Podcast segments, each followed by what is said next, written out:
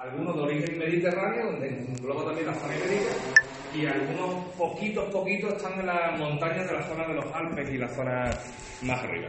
Entonces, es interesante, una cosa que se suele decir es conocer, amar, conservar. Si tú no conoces, no amas, y si no amas, no conservas. El gran problema de todas estas plantas, tanto los narcisos como las orquídeas que, estáis, que estamos hablando, el gran problema es sobre todo es la expolia, el expolio. Que la gente termine llevándose el campo a casa. El campo para ir al campo. Y casa, casa. Hay plantas ornamentales que se han sacado del campo a lo largo de la vida y sí es verdad que todos tenemos plantas ornamentales que han venido de Sudáfrica, Sudamérica, de diferentes partes del mundo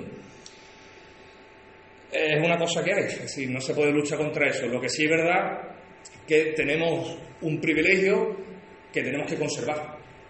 ¿Por qué? Porque al final lo que no tiene lógica es que la Serapia perechiscanoi, que es una planta, una orquídea muy extremeña, aunque ahora ya también está, acaba de entrar en Andalucía, está en Portugal y en Castilla, pues esa orquídea al final haya más en macetas en casas de gente que en el campo. Y eso es una cosa, un gran problema que tenemos tanto con los narcisos como con, la, con las orquídeas. Son plantas bulbosas, eso significa que tienen un bulbo. Entonces, ese bulbo está asociado a un suelo. Eh, muchas veces el gran problema de eso es que si tú arrancas el bulbo, pues la planta te va a durar en casa dos días o tres días o un mes, no te va a durar más y al año siguiente seguramente ni, te salga. Entonces al final has arrancado, has expoliado eh, material vegetal muy nuestro para llevarte a la casa y disfrutarlo tú solo, sin embargo al final eso no va a ir. ¿Vale? Es una pequeña puntualización. Tenemos la gran suerte de en Extremadura eh, contar con una gran diversidad de narcisos diferentes. Eh, prácticamente Extremadura y Andalucía serían las grandes, las grandes potenciales mm, de narcisos de España. Tenemos una gran variedad, no solo de, especies propias, sino de subespecies y de híbridos que se generan unos con otros. ¿vale? Empezamos un poco. ¿Eh? ¿Cómo funciona? Hay que darle al play o algo ahora aquí, en esto.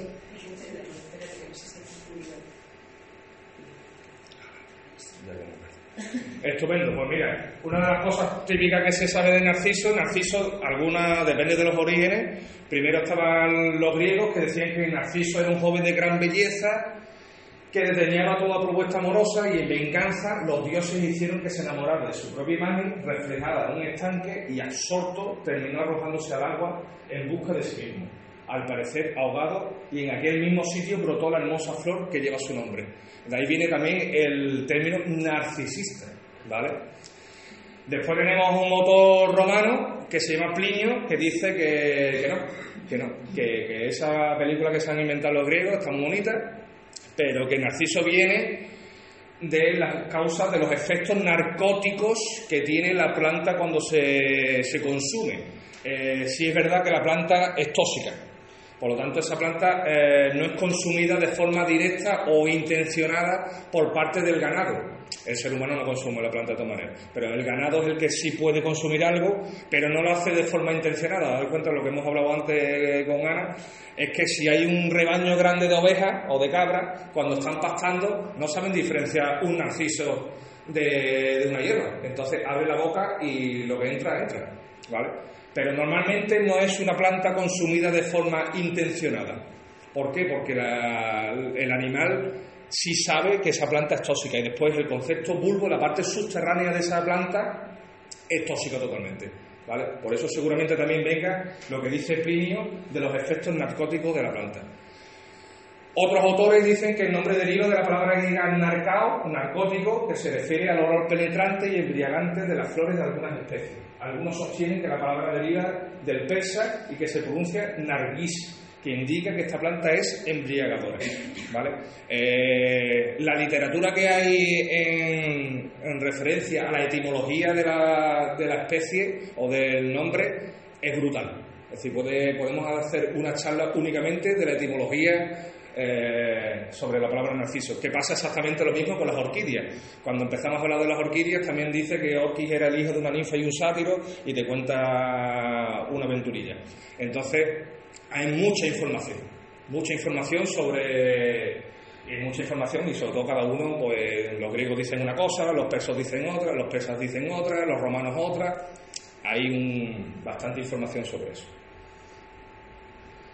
El género narciso eh, fue establecido por Tournefort en 1694-1700 y validado por Linneo. Linneo era un señor que cuando veis un nombre científico, muchas veces cuando veis el nombre científico, la L que aparece en el lateral derecho del nombre es Linneo. Linneo es el que validó miles de plantas. Seguramente sería un erudito de la época y, muchos trabajos relacionados con el pasado sobre botánica, pues Linneo fue el que validó ese nombre. Validar el nombre significa que le da fuerza y, el que dice eh, este es el nombre que se va a utilizar a lo largo del tiempo en latín de esta planta. Daros cuenta que tenemos de alguna manera que los nombres vulgares pueden ser muy diferentes de alaje, zafra, los santos maimona, el misma la misma planta, el nombre vulgar puede cambiar perfectamente por cultura, por tradición, por diferentes cosas que se hayan realizado. Entonces sí es verdad que eh, es interesante no solo para la gente que trabajamos un poco más en el campo de forma más, entre comillas, profesional o científica, sí es verdad que es interesante saberse un poco algunos nombres científicos.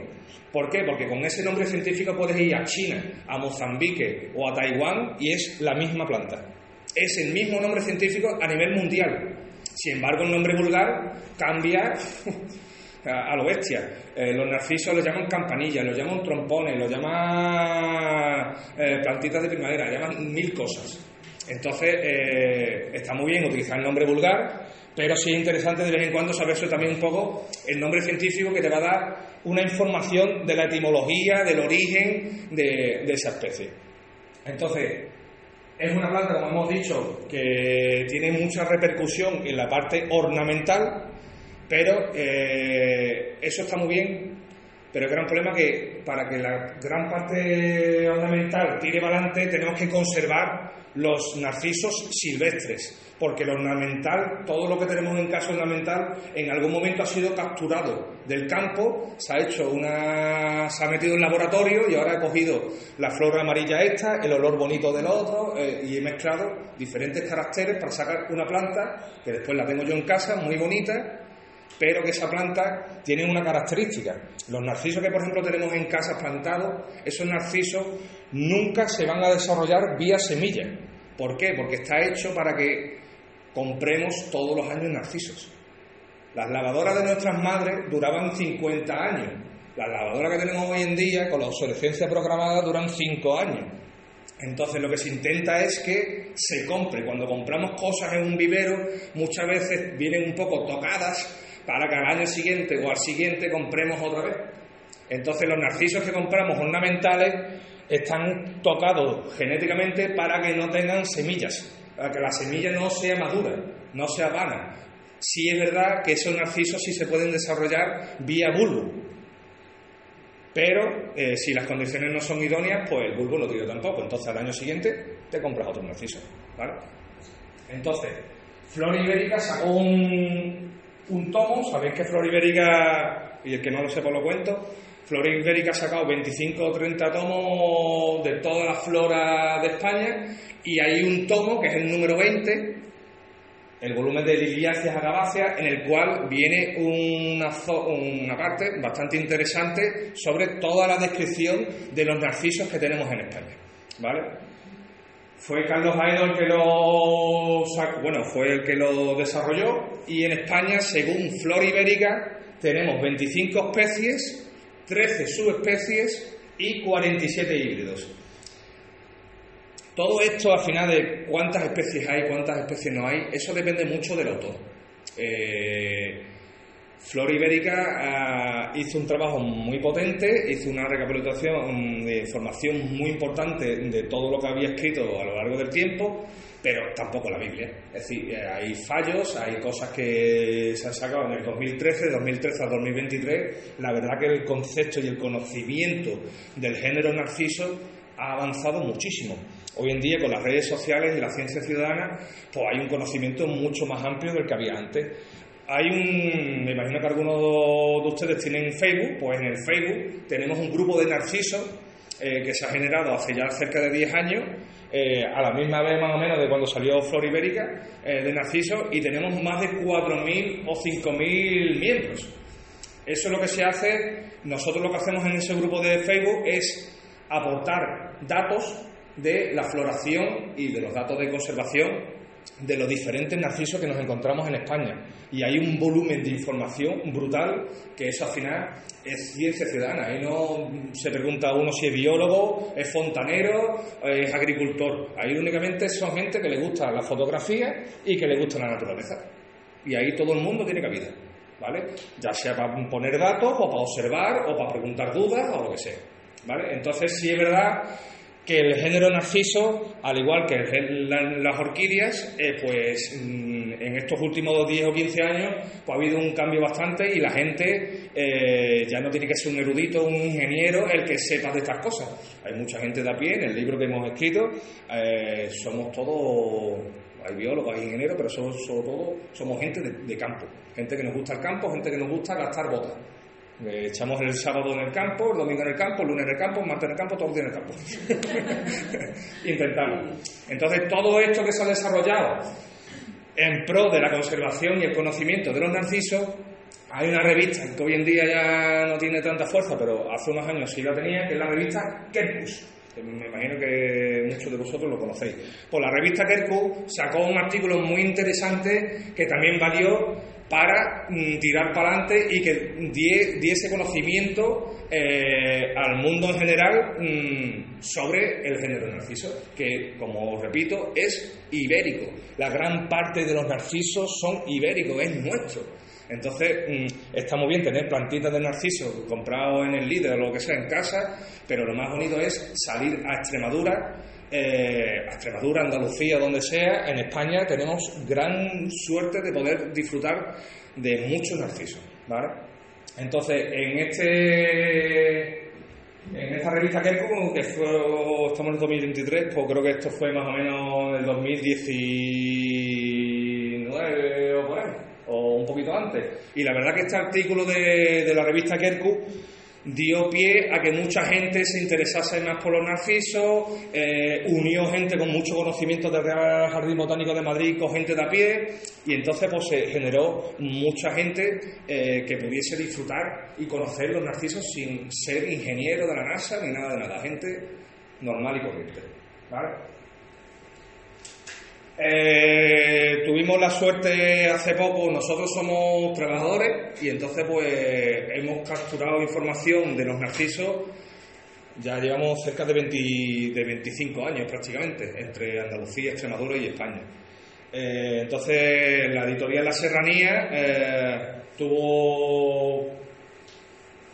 La editorial La Serranía es una editorial muy humilde que hay en Andalucía y y entonces pues quisieron sacar una guía que es, después del libro que hemos visto de Flora Ibérica de Narciso, es la primera guía que existe en España de una comunidad sobre una especie en concreto. Que, mm, yo, por ejemplo, eso lo valoro bastante, porque es que no existía, no había datos. Y los datos que había muchas veces del libro de, de Flora Ibérica son es una guía, la de Flora Ibérica es muy denso, no todo el mundo llega a ese nivel de conocimiento y nosotros creemos que con esta guía hemos bajado un poco el nivel y abierto el abanico a mucho tipo de gente que no tiene que ser ingeniero de la NASA para poder entender la terminología. Entonces se ha utilizado terminología muy llana, eh, muchas fotografías y textos y cosas muy asimilables y muy entendibles. ¿vale? Entonces, Aquí en Andalucía mm, vemos las diferentes provincias, Huelva, Sevilla, Cádiz, Córdoba, Málaga, Granada, Jaén y Almería. Vemos que despunta Jaén. Jaén tiene unas características ah, de hábitat y de ambiente muy interesantes y entonces pues Jaén es la que más narciso seguramente tenga de Andalucía.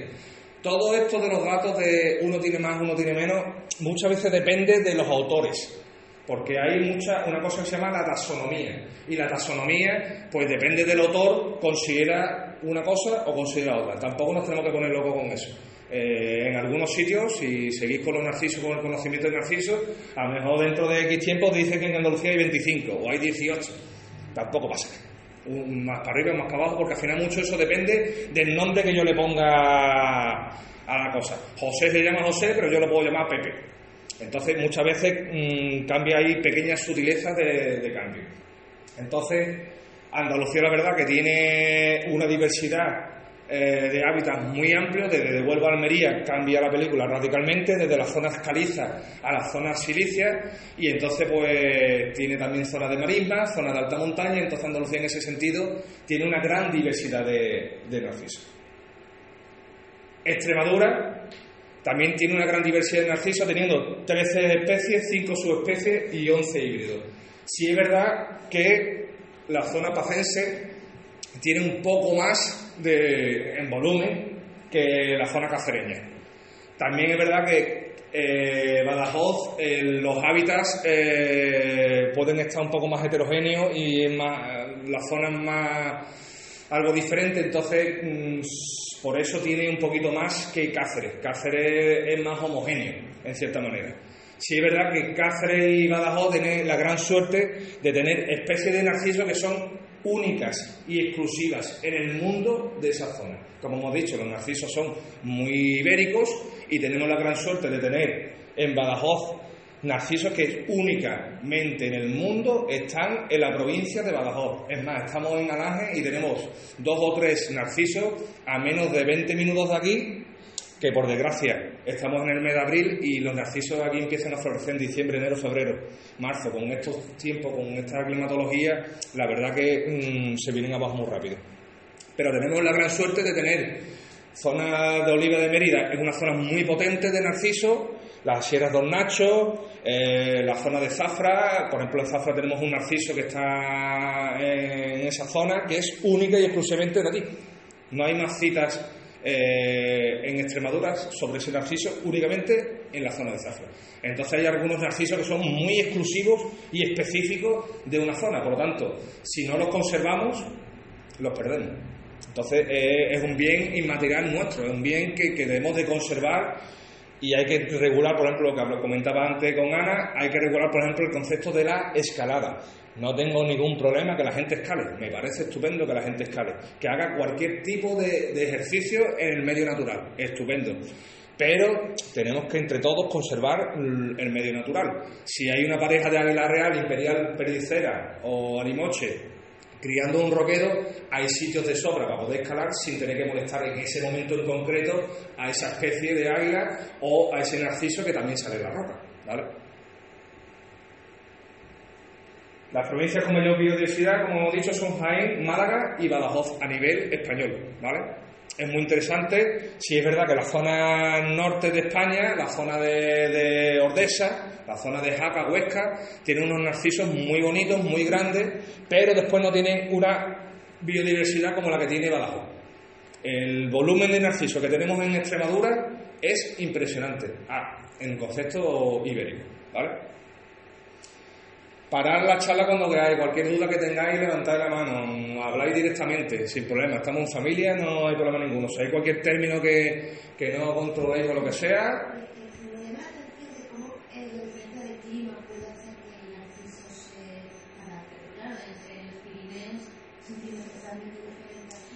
Sí, eso es lo que varía sobre todo en la, en la, época de floración. Ahora vamos a ver el primero que se llama Narciso bulbocodium, que es un narciso que sale desde las estribaciones de Badajoz pegando con Huelva y su fin de la floración es en la Sierra de Cata, es decir, recorre toda la comunidad autónoma extremeña.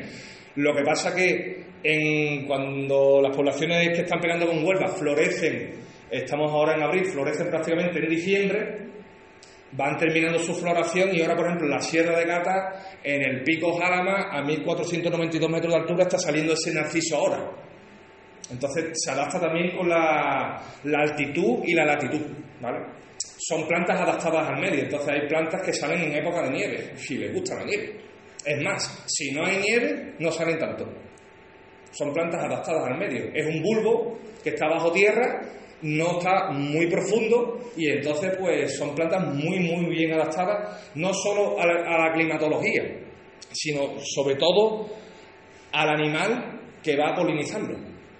Date cuenta que los narcisos son mm, polinizados por los insectos. La gran mayoría son por los insectos. Entonces, aunque nieve, hay insectos. Aunque nieve en esa zona, hay abejas en esa zona. Porque si el narciso ha decidido a lo largo de su vida florecer en esas condiciones, es porque él encuentra las condiciones idóneas para florecer. En el momento que pasa lo mismo con las orquídeas, hay orquídeas que pueden estar 10 años sin florecer y fructificar en el concepto hacia afuera, porque las orquídeas, por ejemplo, tienen la gran curiosidad que hay dos términos que se llaman autogamia y clistogamia. Eso significa que la propia orquídea, sin abrir la flor, es capaz de autopolinizarse. Entonces los narcisos, cuando las condiciones son idóneas, tiran para adelante, pero cuando las condiciones no son idóneas, no saca nada. Saca lo menos la hoja, pero no saca la flor. Eso depende de las condiciones del año y del reservorio que haya generado en los años anteriores. ¿Vale? ¿Te respondimos, eh? Aquí en Extremadura eh, deberíamos, mm, yo soy muy de crítica, pero constructiva, ¿vale? Eh, no destructiva. Pienso que se debería hacer más en Extremadura por los narcisos, pienso que se debería hacer más en España por los narcisos y por la vegetación. Eh, creo que hay muchas cosas que se están abandonando y estamos perdiendo grandes valores que tenemos eh, para conservar. Aquí en Extremadura únicamente tenemos catalogados cuatro narcisos protegidos, cuando hay 10 o 12 narcisos, porque date cuenta que los catálogos, daros cuenta que los catálogos son, son figuras de protección, se ha sacado un libro, pero ese libro ya está obsoleto, está ya totalmente anticuado. Entonces, como no haya un cambio y una evolución en la conservación y la protección de los narcisos, de las orquídeas, de lo que sea, se nos va, se nos va todo tomar por saco. El gran problema es que se está constantemente se están sacando datos nuevos y se están sacando nuevas plantas. Es muy curioso que en el siglo en el que estamos todavía eh, nos asombramos, leemos el periódico, ah, pues en la isla de en Borneo, en Sumatra, han encontrado una especie nueva de planta, de mono, de esto. Pero es que en Extremadura, a día de hoy, estamos sacando, o estamos sacando entre todos, estamos sacando especies nuevas. En el Jarama, en el Pico Jarama, en la Sierra de Gata, se ha descrito, en estos últimos cinco años, se han descrito cuatro especies nuevas. Cuatro especies nuevas para la ciencia, que no estaban descritas anteriormente. Eso, si no está asociado a un catálogo de protección, no vale para nada. Es más, en la zona esta de Gata en la cual yo vivo, eh, el narciso Viteki ha perdido, desde su descubrimiento hace 4 o 5 años, ha perdido más del 70% de la población con la que se describió. Entonces, si perdemos una planta que acabo de describir, perdemos en 10 años, 15 años el 100% de la población, pues no vamos a ningún. ¿Vale? Entonces, las especies protegidas aquí en Extremadura, el narciso humilde, narciso caballinesi, una cosita muy chiquitita, que sale en praderas, sobre todo en la zona de Cornalvo, podéis visitar. Os voy a dar datos de sitios. Lo que no voy a dar es el sitio concreto. Hay sitios que son muy visitables, son parajes naturales, como Cornalvo, en el cual tenéis ahí un centro de interpretación que os puede dar una charla perfecta sobre Narciso. Eh, el amigo Ángel Sánchez, que trabaja para la Junta, da muchas charlas allí en Cornalvo, porque vive cerca en Mirandilla, y entonces pues da charlas de Narciso y de orquídea prácticamente todos los años. Entonces hay sitios que sí se pueden decir porque son comunes, son plantas bastante habituales allí y no va a haber un expolio en general. Hay otros sitios, por ejemplo, ahora veréis que las especies ponemos un mapita para que sepáis más o menos dónde están, pero los híbridos, que son mucho menos comunes, no se pone dato ninguno de la zona. Para evitar, no de vosotros, sino en general, para evitar el expolio. ¿Vale? Entonces, de los narcisos que tenemos en Extremadura, el caballinesi, que está en la zona central entre Badajoz y Cáceres, sobre todo en la zona de Cornalvo, el fernandesi, que lo tenemos repartido por toda la zona. Si este, por ejemplo, es, es indiferente se significa que no, le, que no tiende a ser ni calizo ni ácido, el del suelo me refiero, pero este en concreto en Extremadura sí trabaja en zonas calizas. Una zona, por ejemplo, muy conocida del Narciso Fernandesi, por toda la zona de, la, de Fuente del Maestre, el Cerro Carija que está justamente al lado de Mérida, eh, tiene una amplitud bastante, eh, bastante grande. Es una planta muy bonita, con una floración bastante amplia, puede durar dos meses o tres meses la floración y la verdad que, es interesante. En las zonas aledañas a, a Monfragüe también es una planta bastante, bastante común. El narciso pulvocodium, que será prácticamente abajo a la izquierda, prácticamente es de los más comunes que tenemos aquí en Extremadura. Aquí consideramos en el libro eh, que hay dos subespecies, otros libros consideran algunas más, nosotros consideramos dos, y es una de las especies más comunes eh, que hay en Extremadura. Y después tenemos una joya que se está perdiendo, que es el narciso confuso. El narciso confuso, la distribución es muy errática en Extremadura y en, zonas muy diferentes. Tenemos una pequeña población que, es, que me imagino que en los próximos 10 años desaparecerá, que es en la zona de Magacela. ¿Conocéis Magacela? ¿Todo el mundo de aquí más o menos? ¿Usted dónde es? Vale. pues Magacela está bastante cerca de aquí, ¿vale? Eh, entonces, esta planta, el narciso confuso, el gran problema que tiene es muy bonito, es muy grande, muy vistoso y entonces termina en casa. Vale. Eh, lo tenemos, ahora lo veremos en los mapas, lo tenemos distribuido, bastante amplio distribuido en Extremadura, pero en un punto aquí, en otro punto aquí, otro aquí, otro aquí y se terminó. Aquí la zona sur de Badajoz trabaja mucho en las rocas cuarcíticas, como si fuésemos a dar una vuelta al castillo de Alange, pues las piedras esas, orientación norte, donde se mantiene un poco de humedad, donde hay una repisa mm, de piedra con cierta tierra, pues ahí se mete. Pero después te vas al norte de la provincia de Cáceres y ese narciso está únicamente en bosque de castaños única y exclusivamente se asocia a bosque de castaño con suelos profundos, con humedad, empieza a florecer en enero, febrero y marzo, con praderas inmensas. Sin embargo, en la zona de aquí de Badajoz, al haber perdido parte de su, de su hábitat, pues está encajonado y mal dicho acojonado ¿vale? porque eh, las poblaciones de de Magacela la describió un gran botánico que teníamos en Extremadura, que ha fallecido hace poco, José Luis Pérez Chiscano, y este señor pues localizó, Magacela estaba muy cerca de donde él vivía, en Don Benito, y entonces describió esta especie en el setenta y pico, en el año setenta y pico. Lo que pasa que, por desgracia, pues poco a poco mm, la Junta tampoco ha hecho gran cosa, eh, la gente sigue expoliando, las condiciones del clima sabemos cómo son, y muchas de esas especies han perdido, han perdido las características que les hacía estar en ese sitio.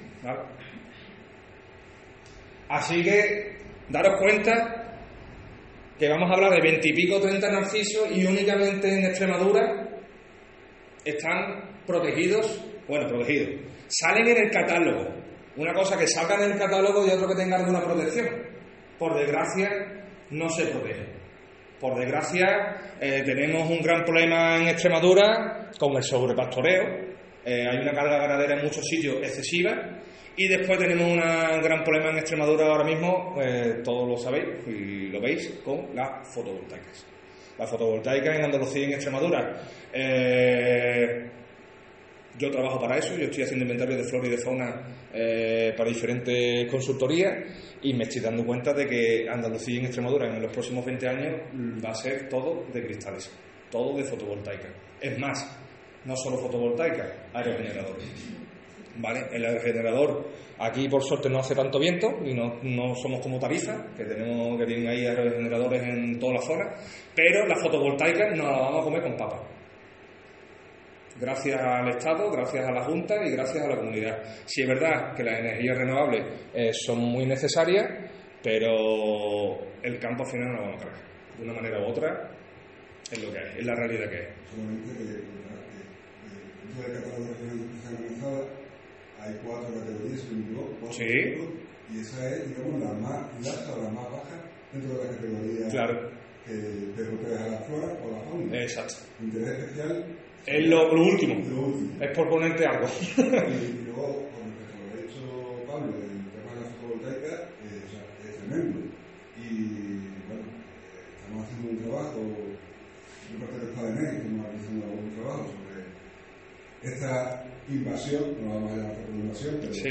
podríamos casi que llamar invasión, y actualmente a enero del 2023, que son los datos que tenemos actualizados, no hemos conseguido todavía abril de, del 2023, tenemos 352 plantas instaladas en Extremadura o con trámite aprobado para ser instaladas y una superficie de 14.000 hectáreas.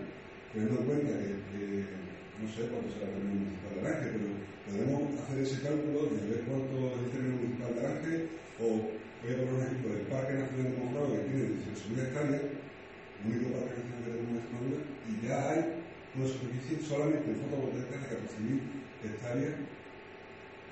Es más, eh, como bien dice Gerardo, ahora la Unión Europea ha dado un toque a España para decirle bajar el nivel de evaluación de impacto ambiental y todo el rollo mm, de estudios eh, y únicamente se va a hacer evaluaciones de impacto ambiental potentes en los espacios Red Natura 2000 y espacios naturales protegidos. Significa que todo lo demás que no tiene un nivel de protección se va a bajar el nivel mucho y entonces pues se va a meter fotovoltaicas a, a lo bestia. Que también es lo que queríamos muchas veces nosotros hace 20 años, de las energías renovables. Pasa que la energía renovable hay que, hay que leerle un poquito la letra chica también. Es decir, yo soy, estoy a favor de la energía renovable, lo que no estoy a favor de que cuando ves un panel de eso de energía renovable te das cuenta que la gran mayoría de, la- de muchos de los elementos lo están trayendo de un sitio, de otro, de otro y de otro. Pero en fin, al final, eh, me digo que sea renovable o no renovable una cosa u otra, lo que sí estamos viendo es que el campo a lo largo del tiempo está desapareciendo. ¿Vale? Y eso, y eso es un gran problema. Hola Sara, hola Javi, hola, Tenemos que tenemos que concienciar hola Olga. que, la energía renovable tiene un impacto medioambiental. Claro, claro. Nos tenemos que concienciar muchísimo, muchísimo del consumo. Aquí el secreto está en que consumamos lo menos posible. Tiene usted toda la razón del mundo, pero los años de lluvia la gente lava el coche con agua potable. Claro, sí, señor, y riega. Y eso no tiene sentido ninguno. Cogemos el coche para todo. Bueno, cojo yo mi coche. Cojo mi coche para todo, no uso el transporte público. Yo me pego una fecha de kilómetros, señora, a lo bestia. Yo gasto un montón de gasolina y, un, y genero... Bueno, depende de tu trabajo de eso. Claro. Pero, pero ¿cuánta gente veo yo donde yo vivo? Es una urbanización grande de tu casa para tirar la basura con el coche. Sí, claro, y vaya al vecino, ver el vecino enfrente. mucho, muchísimo que esto es... ¿Y usted cree, señora, que la humanidad tiene capacidad para concienciarse de algo?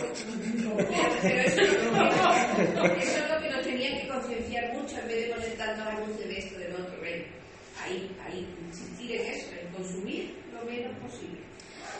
Sí, de una manera lógica, de una manera lógica. Pasa que que yo me voy a hacer una camiseta que ponga meteoritos ya, porque yo creo que no tenemos solución. Yo creo que la verdad, sinceramente, yo creo que somos muchos, hay mucha gente que piensa igual que nosotros, pero es que hay una gran mayoría que no piensa igual que nosotros. Y hay un consumismo brutal. Sí, eso es lo que tenemos que intentar, que la gente cambie de sentido. Claro. Sí, claro. Cambiar de sentido, dijo Juan Bautista.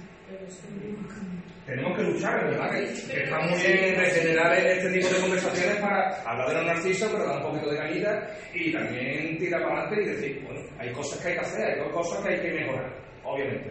Yo tengo una curiosidad. La política de protección medioambiental entre Extremadura y Andalucía, ¿hay alguna que digamos está un poco más adelantada una sobre la otra respecto a estos temas? ¿O están un poco a la par? Yo creo que estamos a la par. Sea, no están concienciadas ni... ni- No, porque date cuenta que encima la Unión Europea en esto en concreto está dando mucha caña y está diciendo fotovoltaica a los bestia. Y no habido ningún bufete de abogados que hecho algún tipo de... ¿Por las plantas? Bueno, puede ser porque la protección medioambiental. No.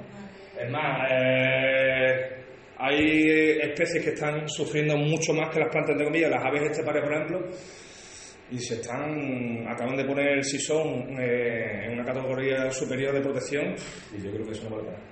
Yo creo que eso es más paripé y política que otra cosa, personalmente, un comentario personal. Vale.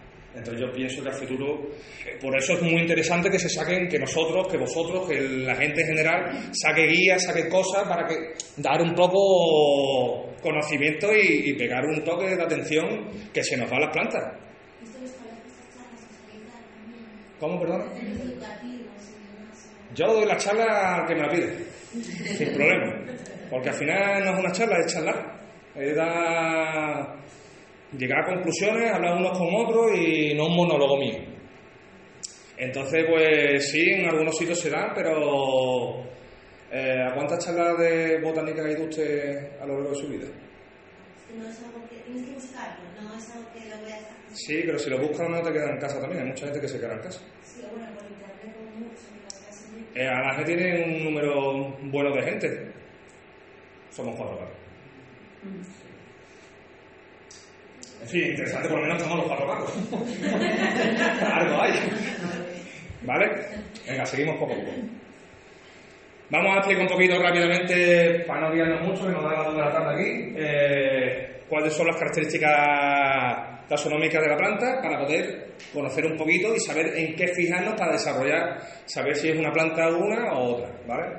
Entonces, tenemos, aquí tenemos un narciso que lo tienes en Asturias, por ejemplo, este lo tienes en Asturias, en los bosques de, de castaños y roques, tienes allí en pradera, y Narciso, lo interesante es intentar eh, dividir la planta en diferentes partes.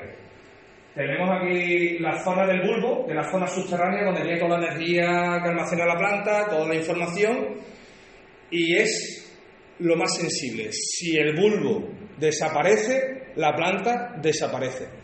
Por lo tanto, es lo que hemos hablado antes del expolio de los narcisos y de las orquídeas. Son monocotiledonias bulbosas, o sea, sí, tienen un bulbo.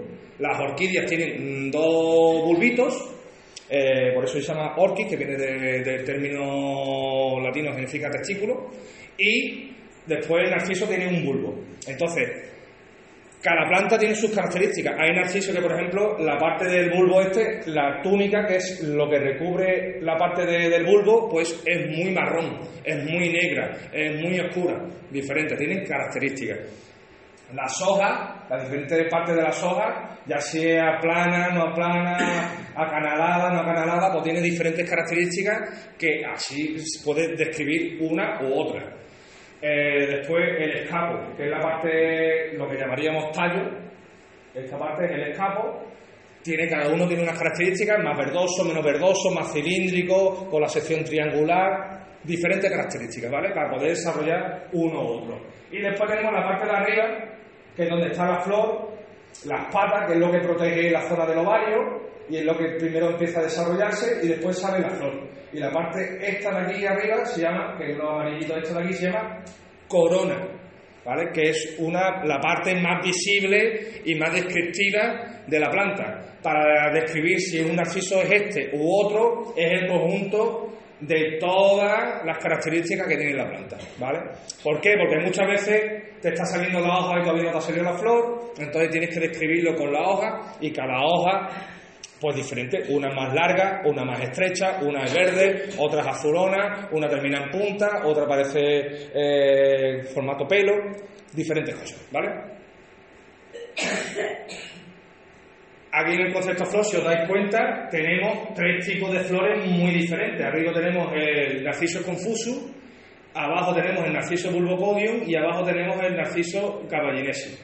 Entonces, si vemos que la parte floral varía un poquito entre una y otra. Pero al final el concepto es el mismo. Estilo estigma, que todo esto en la parte de- se desarrolla donde entra el insecto y dependiendo de qué narciso tengamos, pues el, el insecto va a ser diferente. Si tenemos, por ejemplo, este narciso, pues lo, lo poliniza una especie diferente al de arriba. Primero porque este está en un hábitat asociado a un- unos insectos y este está en otro hábitat asociado a otros insectos. Entonces, todo eso varía. Y la parte importante que os comentaba antes, que los narcisos que tenemos en casa, que compramos ornamentales, esta parte de aquí, donde están las semillas, si os dais cuenta, cuando termina la floración, está blandito y chiquitito.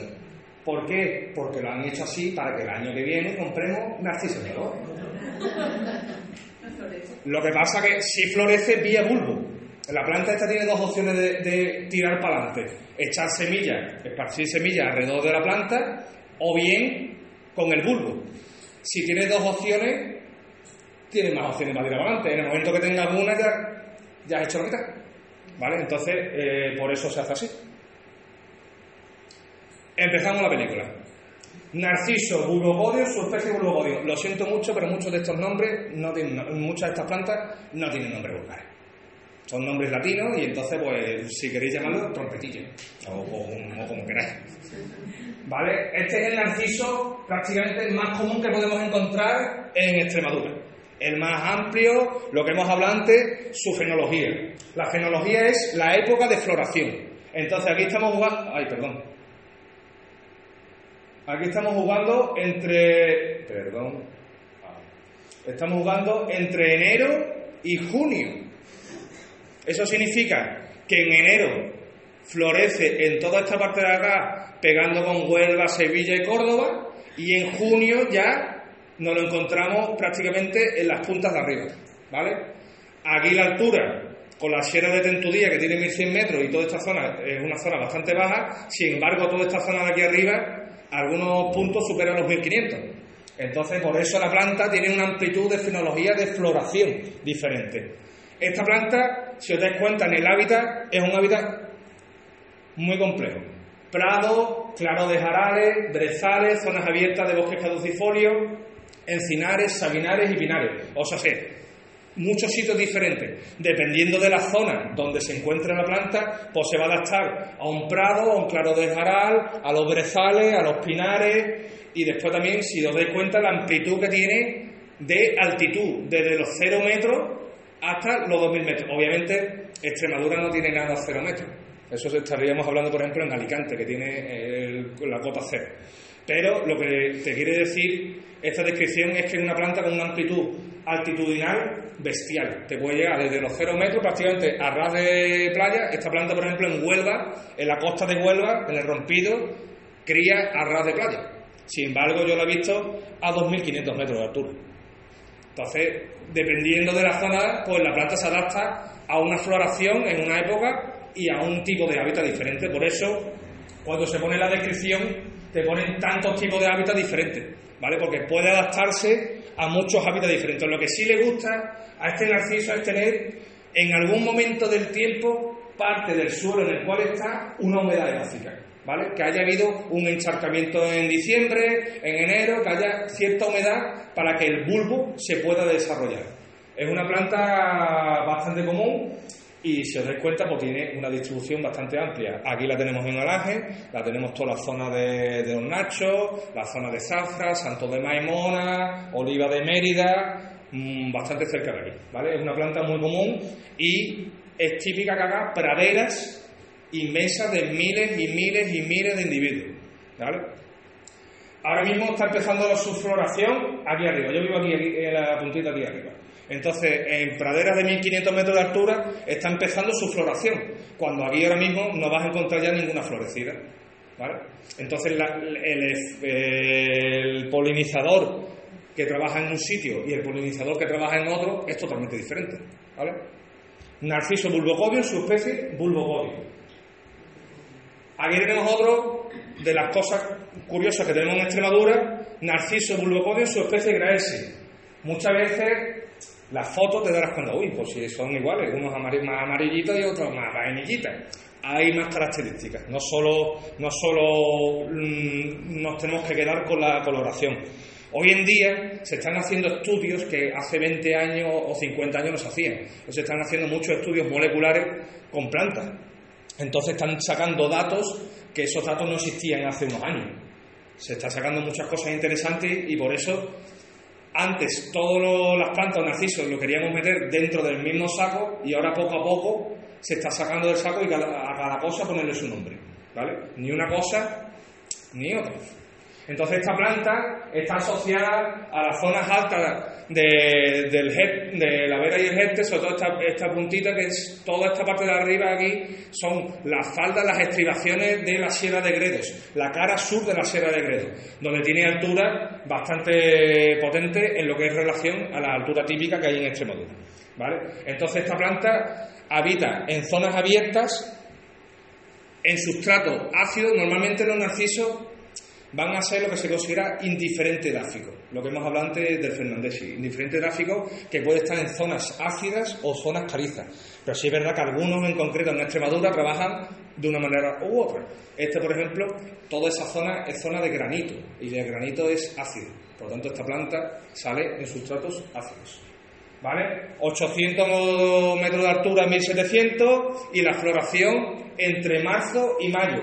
O sea, sí, la floración prácticamente es cuando termina o cuando hay menos nieve. ¿Por qué? Porque si tiene una capa de 20-30 centímetros de nieve, pues Narciso le cuesta un poquito. Entonces, por eso aprovecha cuando termina las nieves más, más potentes, porque en esta zona, perdón, en esta zona nieva en, en enero, febrero suele nevar y en abril también suele nevar, depende de los años. ¿vale? Narciso bulbopodio, hemos hablado del narciso bulbopodio en su especie bulbopodio, ahora hemos hablado del narciso bulbopodio en su especie graelsi y ahora vamos a hablar del narciso bulbopodio en su especie nivali. Se parecen mucho, uno más amarillito, otro más vainilla, uno más acamparado, pero más o menos este también tiene una zona próxima al otro, es más, este y el anterior hibridan, ¿vale? Y están en zonas, viven en pastizales de montaña, temporalmente húmedos. ¿Conocéis, por ejemplo, que estéis fuera de, de Extremadura, conocéis Gredos, la plataforma de Gredos? ¿Conocéis esa zona alguno? Bueno, no pasa nada. Eh, es una zona norte donde hay una zona mm, para hacer senderos muy, muy potente y esta planta sale, empieza a florecer un poquito más tarde de, de marzo, son mayo, junio, y hace praderas donde antes había nieve, pues ahora hace praderas entre los juncos, entre la vegetación, para que también eh, el ganado no la pisotee, se meten muchas veces entre la vegetación pinchuda, ¿vale? Y así no es que lo vayan a ramonear porque los animales saben que esta planta es tóxica, como hemos hablado antes de narcóticos, pero sobre todo es por el pisoteo. Si está en los erizones, que son plantas con pincho, que lo que llaman cojín de moja muchas veces, el ganado no, pi- no pisa sobre eso porque se pincha. Entonces la planta se asocia a ese tipo de lugares para protegerse y conservarse. Más que nosotros. Más que nosotros muchas veces. ¿Vale? Entonces, hemos hablado de tres narcisos, Bulbopodium, su especie Graelsi y la subespecie Nivali. La Graelsi y la Nivali están en, el punto fin de, de Extremadura, prácticamente ya está en Castilla. Sí es verdad que está asociado a las zonas de alta montaña. Y las zonas de alta montaña que tenemos en Extremadura es esta zona sola, prácticamente. ¿Vale? Siguiente, Narciso cantábrico. Esta es una planta eh, muy común donde se da y después poco común donde no se da, obviamente. Entonces, tenemos eh, la zona central, Hornacho, un sitio espectacular para ver esta planta. Los Santos de Maimona, un sitio espectacular para ver esta planta. La zona ah, de aquí, cacho, la zona de aquí de Villuercas, toda esta zona de Villuerca y toda la conexión hacia Monfragüe. Es una zona bastante interesante. Está asociada a una planta que está asociada mucho a tener un suelo poco profundo y está asociada a rocas. Le gusta mucho la roca cuarcítica. Y estamos en una zona en Badajoz, tenemos una zona de sierras cuarcíticas, las sierras centrales cuarcíticas de Badajoz. Entonces esta planta, en la zona donde, donde estamos, es muy, muy interesante. Y hace praderas de miles. Cuando los años son interesantes para ella, son propicios, eh, puedes ver cientos y cientos de plantas de estas, muy bonitas. Tiene, los narcisos tienen, como hemos visto antes en la descripción, tienen olor, aroma. Entonces, una de las características que también podemos trabajar para discernir si es un narciso u otro es el olor. Lo que pasa que la nariz de cada uno pues, trabaja diferente. No podemos decir, a mí me huele esto, a mí me huele lo otro, porque cada uno le va a oler de una manera diferente. Lo que sí es verdad que es interesante, cuando vemos estas plantitas que son chiquititas, nos arrodillamos, nos ponemos a la altura de la planta, metemos la planta en nuestra nariz y la olemos, porque con la orquídea pasa exactamente lo mismo. Hay muchas orquídeas que utilizan la atracción olfativa para llamar a los insectos. Entonces, es una forma también de meternos en el mundo, bajar un poco a, a su nivel y olerlo, ¿vale? Tocarlo, olerlo y dejarlo ahí, ¿vale? Que está muy bonito el Cantábrico. Eso, eso. ¿Y lo de Cantábrico, por qué? ¿Qué te, venía del norte o...? Pues Cantábrico pensaríamos que viene del Cantábrico, pues no, no aparece en el Cantábrico. Son nombres que se le han puesto, no sé. Hay una planta, por ejemplo, que se llama Quercus canariensis, que es un tipo de quejigo, primo hermano de las encinas y los arconogues, y eh, no ha visto la vida canaria. No, pues, no sé responderte exactamente. Sí, pues no aparece por el Cantábrico. Esta planta no es más, creo que está de Madrid para abajo. ¿Vale? Muy bonito, muy llamativo. Su floración empieza, aunque te pone enero, marzo, abril, diremos febrero. Febrero es su época óptima. Habita en prados, herbazales, roquedos, claros de jarales, zonas abiertas de bosques caducifolios, alcornocales, encinares y pinares. Pero sobre todo, todas esas características en roca cuarcítica con poca profundidad.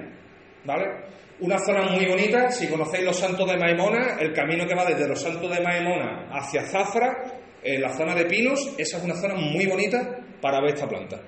Y la Sierra Don Nacho también. Así que, más que deciros el sitio exacto, lo que os invito a poneros las botas y a cosas. ¿Vale? Narciso cantábrico, seguimos un poco, y el narciso humilde. El narciso humilde habita en prados de bosque y matorrales, prados y bordes de camino. Su distribución en, nacional es de 0 a 1000 metros, es curioso.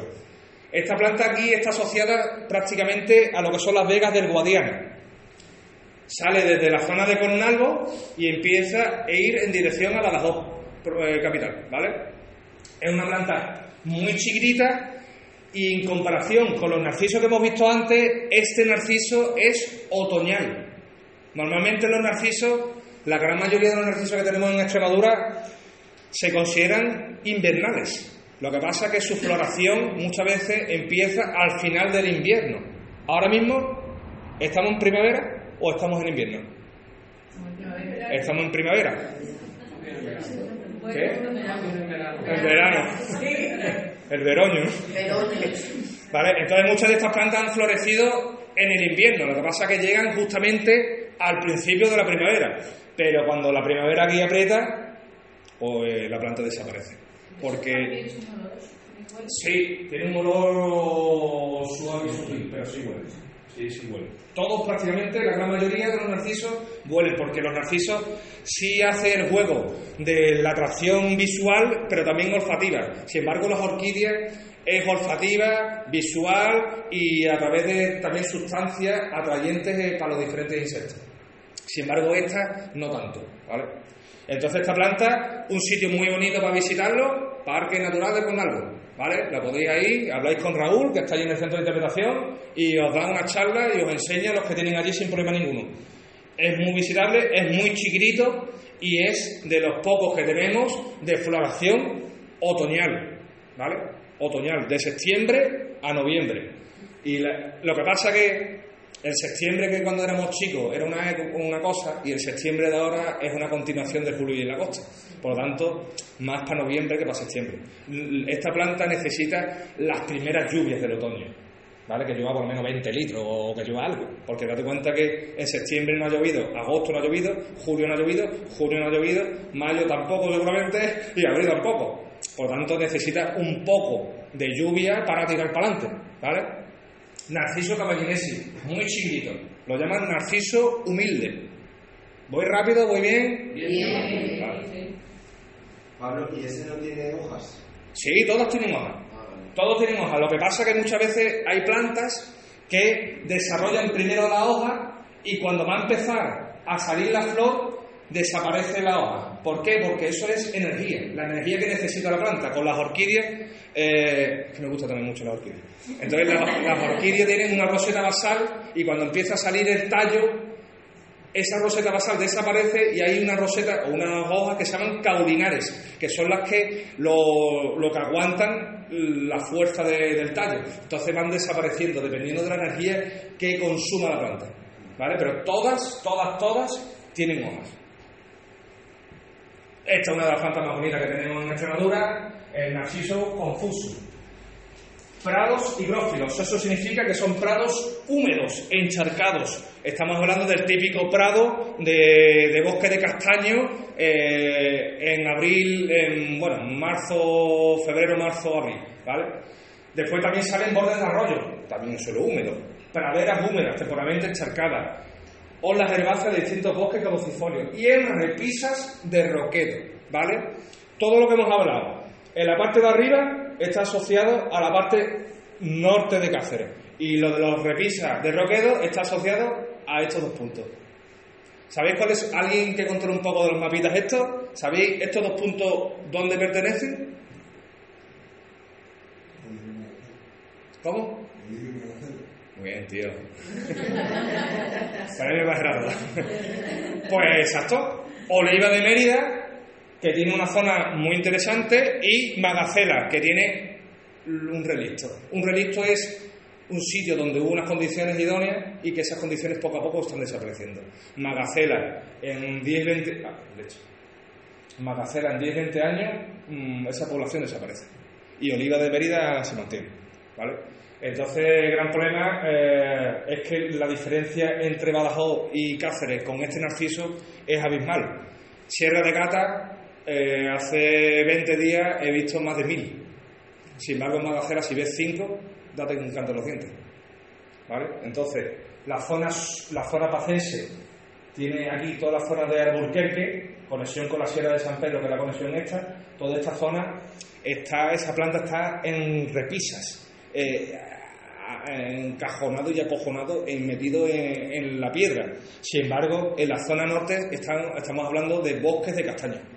Entonces, el hábitat es totalmente diferente. Aquí tenemos la zona de Villuerca, aquí tenemos la zona de Gete la Vera y aquí tenemos la zona de Gata. Todas estas zonas son castañares.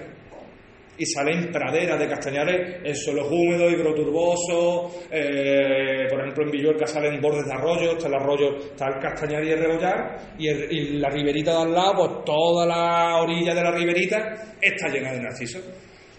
Estamos hablando que las praderas de, de la zona norte de, de Cáceres, de esta planta, estamos hablando de 500 y 1000 individuos. Es un espectáculo. Es un auténtico espectáculo. Tiene un olor muy bonito, un olor muy agradable, una presencia muy bonita, un tamaño considerable comparado con los otros. Este prácticamente es el narciso más grande que tenemos aquí en Extremadura. ¿vale? La gran puta de este narciso, que es tan bonito y tan grande, que para casa.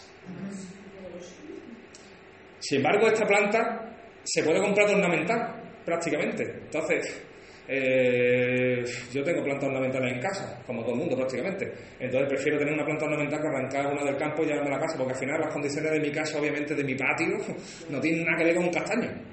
¿Vale? Entonces prefiero ir todos los años en la época, me voy allí y me siento con ellos y me pongo a charlar tranquilamente allí. ¿Vale? Narciso confuso, uno de los más bonitos que tenemos en Extremadura. Seguimos. Narcisos coloratus, su especie coloratus. Este hace poco se llamaba Narcisos triandus, su especie palitulus. Los taxónomos tienen que comer cada X años y entonces tienen que hacer revisiones de, de los nombres y entonces los cambian. No va a pasar, tampoco que llamemos coronatus. Este es uno de los más comunes también que tenemos en toda Extremadura con el bulbocodio. Y este es el gran progenitor, este narciso que coge narciso que, que lo deja embarazado. Así que hace que genera un híbrido. Hace híbrido con prácticamente con todos. Es el, el gran progenitor. ¿Vale? Este habita en prados, roquedos, claros de matorral, zonas abiertas de bosque, encinas, robles. Cuando hay una tan, tan amplitud de, de hábitat, lo que te está diciendo que en todos los sitios donde la planta encuentre las condiciones idóneas, va a tirar para adelante. ¿Vale? Porque no tienen nada que ver un bosque de encina con un bosque de roble, con un bosque de pino, con zonas abiertas y después tiene una amplitud de 150 metros hasta los 1800. Este lo tenemos, por ejemplo, en las sierras cuarcíticas mm, del centro surpacense, eh, lo tenemos en Badajoz, lo tenemos en, en Zafra, pero lo tenemos también aquí en el Záramo, que está empezando su floración a 1500 metros de altura. ¿Vale? Entonces, todas estas plantas se adaptan. Sí es verdad que cuando te pone una amplitud de floración de febrero a mayo, significa que la zona sur empieza a florecer en febrero y ya poco a poco, cuando empieza a calentar en la zona sur, empieza a florecer en la zona norte. ¿Vale? Es una planta muy bonita y hace eh, macollas, racimos muy guapos en las paredes parcíticas porque es péndulo, cae, ¿vale? Y la verdad que es una planta bastante bonita, con un color vainilla, eh, un olor agradable y bastante, bastante chulo, ¿vale? Coronatus, su especie coronatus. Y ahora tenemos otro que es muy nuestro, está, eh, tenemos muchos narcisos que están asociados a nuestros vecinos portugueses. Entonces este que vamos a ver ahora es un narciso hispanoluso, prácticamente. Porque la, se, está, se está describiendo alguno que otro en la zona de Madrid, creo que he visto algunos datos últimamente. Pero yo creo que son confusiones. Aquí es la única zona donde por ahora está al 100% detectado esta planta. ¿Sabéis qué zona es esa? Venga, más alto, Sara. Esta es la zona de, de Alcántara. Mira, la puntita esta de aquí arriba es Cedillo. Esta puntita es Cedillo. Y toda esta zona es la, la Alcántara, toda esta zona es la Sierra de San Pedro y este, la zona de aquí es Alburquerque. ¿Vale? Es el límite entre Alburquerque, Badajoz y Cáceres, pues esa zona. Y esta planta se parece muchísimo a la anterior, únicamente tiene una coloración más potente y una morfología y, y unas características de, de hojas diferentes, del tamaño y ya está. Si es verdad que algunos autores no lo consideran una especie propia, otros sí. Nosotros sí la consideramos propia y por eso la ponemos. Ya está, no pasa nada. Entonces, eh, el coronato lusitánico, que es este, tiene un color, unas flores muy amarillas, muy potentes, un amarillo bastante fuerte, y la otra tiene un amarillo pálido, la anterior, ¿vale? Esta la tiene un amarillo más pálido. Si es verdad que de estas, cuando vemos poblaciones muy grandes, es verdad que siempre hay algo que varía. No siempre todo es del mismo color, obviamente. Entonces sí podemos encontrar algún coronatus que tenga un color parecido al amarillo del otro lado. Pero la diferencia sobre todo eh, es aquí. La corona de un tamaño o los céparos de otro y entonces varía un poco entre uno y otro. Y después sabiendo que está en la zona esta límite Alburquerque, a zona de Alcántara, hacia Portugal, pues es una zona muy, muy exclusiva en la cual podemos encontrar esta planta. Una de las plantas más comunes que tenemos también aquí en Extremadura es el Narciso fernandesi, descrito en Portugal. Y está asociada muchas veces a las zonas centrales calizas que tenemos en el sur pacense, ¿vale? Centro sur pacense. Una zona muy bonita, muy visitable. ¿Conocéis las gasolineras Resol que están justamente a la salida de Mérida? Hay un, un cerro allí que se llama Cerro Carija, una zona muy visitable, no hay problema ninguno. La zona, por ejemplo, pegando Cerrejón y toda esta zona que está pegando aquí a Monfragüe, a ver si lo. Esta zona de Monfragüe, en la época del afío, que normalmente suele ser en febrero, pues un poquito antes, toda esa zona de Cerrejón hacia Almaraz, toda esa zona, son, hay campos con miles de ejemplares. Tiene un olor muy bonito, un muy agradable, perdona, y, y esta planta sí la podemos confundir con una planta que vamos a ver a- ahora dentro de poco, que es el narciso yonquilla. Entonces, son los dos amarillos, la floración, la época de floración es la época muy, parecida. Sí es verdad que el yonquilla está asociado a zonas más bien de agua, pero no todos los yonquillas están en el agua, ni todos los fernandesi están en zonas calizas, ¿vale? Sí varía un poco entre uno y otro, varía sobre todo la morfología. Lo que es el tubo, la zona del ovario, varía un poco la morfología entre uno y otro. No nos vamos a meter tampoco en taxonomía porque sería un poco más, más coñazo. Entonces, esta planta, donde la hay, hay mucho y después desaparece. ¿Vale? Sí es verdad que en la zona centro de aquí hay bastante, eh, después en algunos puntos de Monfragüe también hay, pero después empieza a desaparecer. La zona de Badajoz ciudad, todas las zonas aledañas a Badajoz ciudad, Valverde de Leganés, es muy buena zona para verlo. Eh, Fuente del Maestre, La Lapa, todas esas sierras que van, sierras calizas, sierra de, Santa Marta, zonas muy interesantes para verlo. ¿Vale? Narciso fernandesi.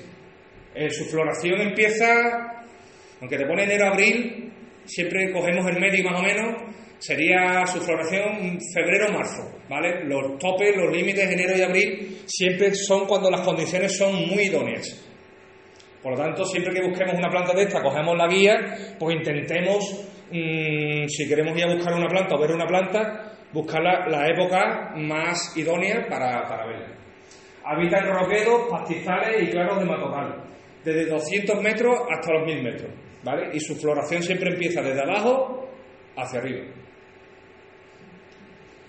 Narciso grandae. Gerardo, ¿dónde está? No digo nada. ¿Vale? Si os dais cuenta, esta planta la describimos hace muy pocos años y es una cosa bastante interesante. De un híbrido que vamos a ver después, los híbridos no generan, casi al 100% no generan especies fértiles, pero de ese casi del 100% hay un pequeño porcentaje que sí lo genera. Pues esta planta nació en una punta de una sierra donde sus progenitores estaban en la otra punta de la sierra. Y con el tiempo, esta planta ha desplazado a sus progenitores y ha sido fértil. Entonces ha generado una cosa que se llama un poco coñazo, que se llama F2, ¿vale? El F1 es papá y mamá generan amarillo y blanco, generan un vainilla. Pues ese hijo vainilla se ha ido a la otra punta de la sierra, con el tiempo se ha hecho fértil y ha generado una especie propia, única y exclusivamente a nivel mundial, la tenemos ahí. Y nosotros estamos aquí, vamos. O sea, si la tenemos a 20 minutos, media hora de aquí, podríamos ver la planta. Lo que pasa es que su floración es cuando muy poca gente está en el campo, en diciembre. Empieza su floración en diciembre. El 30 de enero, perdona, 28 de, diciembre, 29, 30, en esa época, la planta está empezando a florecer. Es más, en algunos años ha florecido en noviembre. Depende mucho de las condiciones del, del hábitat. Por eso te dice asociado a repisas cuarcíticas con elevada humedad edáfica. Eso significa que si el, el otoño y parte del invierno no viene con agua, pues obviamente esa planta, la proporción de la población es mínima. ¿vale? Todo está asociado, estamos hablando de un bulbo, y todo está asociado a las necesidades de agua. ¿vale? Es una planta muy bonita, tiene un rollo entre el bulbo codium, tiene un rollo entre el cantábrico, porque es su origen es el híbrido entre un bulbocodium, bulbocodium y un cantábrico. El bulbocodium es el que hemos visto al principio del todo, que era amarillo, muy amarillo, y el cantábrico el que hemos visto hace poco, que era muy blanco. Y de eso ha generado una planta con características intermedias entre uno y otro. A veces la podemos ver con coloraciones más blancuzcas, a veces con coloraciones algo más amarillentas, como esta de aquí. Y únicamente, por ahora, está citada a nivel mundial en ese sitio. ¿Vale?